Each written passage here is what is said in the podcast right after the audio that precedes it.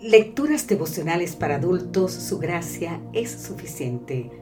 Cortesía del Departamento de Comunicaciones de la Iglesia Dentista del Séptimo Día Gascoe en Santo Domingo, capital de la República Dominicana. En la voz de Sarat Arias. Hoy, 5 de diciembre, ¿quién es para ti? Es una pregunta. Hebreos capítulo 7, versículo 1 nos dice, este Melquisedec rey de Salem, sacerdote del Dios Altísimo, salió a recibir a Abraham, que volvía de la derrota de los reyes, y lo bendijo. En el capítulo 7 de Hebreos se compara el sacerdocio de Jesús con el del rey sacerdote Melquisedec, cuyo nombre significa rey de justicia o rey de paz. Melquisedec tenía preeminencia o autoridad, ya que después de la derrota de sus enemigos, Abraham le entregó el diezmo a él, y nadie puede negar que el que bendice es superior al bendecido. Pablo presenta varias características del sacerdocio de Jesús, real, superior, independiente de la ley, no por ser contra la ley, sino por cumplir la ley, independiente de la tribu de Leví. Cristo vino de la tribu de Judá, con un sacerdocio eterno garantizado continuo, permanente e inmaculado. Cristo Jesús es nuestro Rey, sacerdote e intercesor. Ruega por nosotros y por Él estamos seguros.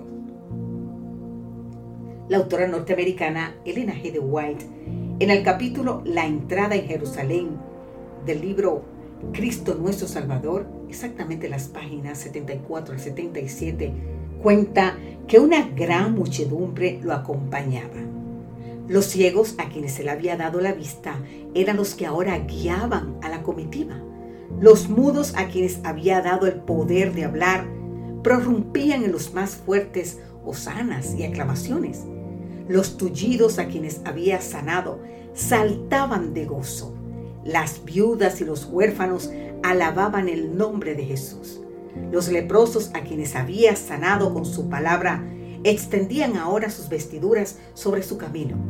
Aquellos a quienes había resucitado estaban también allí y unían sus voces a las demás en vivas de triunfo y alegría. Llegó a los gobernantes la noticia de que Jesús se estaba acercando a la ciudad con una gran compañía de adherentes Salieron pues a su encuentro con la esperanza de poder disolver la muchedumbre. Con ademanes de gran autoridad preguntaron, ¿quién es este? Sus discípulos llenos del espíritu de inspiración contestaron, Adán os dirá que es la simiente de la mujer, que ha de herir la cabeza de la serpiente. Preguntad a Abraham y os dirá que es Melquisedec, rey de Salem, rey de paz. Isaías os dirá Emmanuel, admirable, consejero, Dios fuerte, Padre eterno, príncipe de paz. Jeremías os dirá, este es Jehová, justicia nuestra. Daniel os dirá, es el Mesías. Juan el Bautista dirá, este es el Cordero de Dios que quita el pecado del mundo.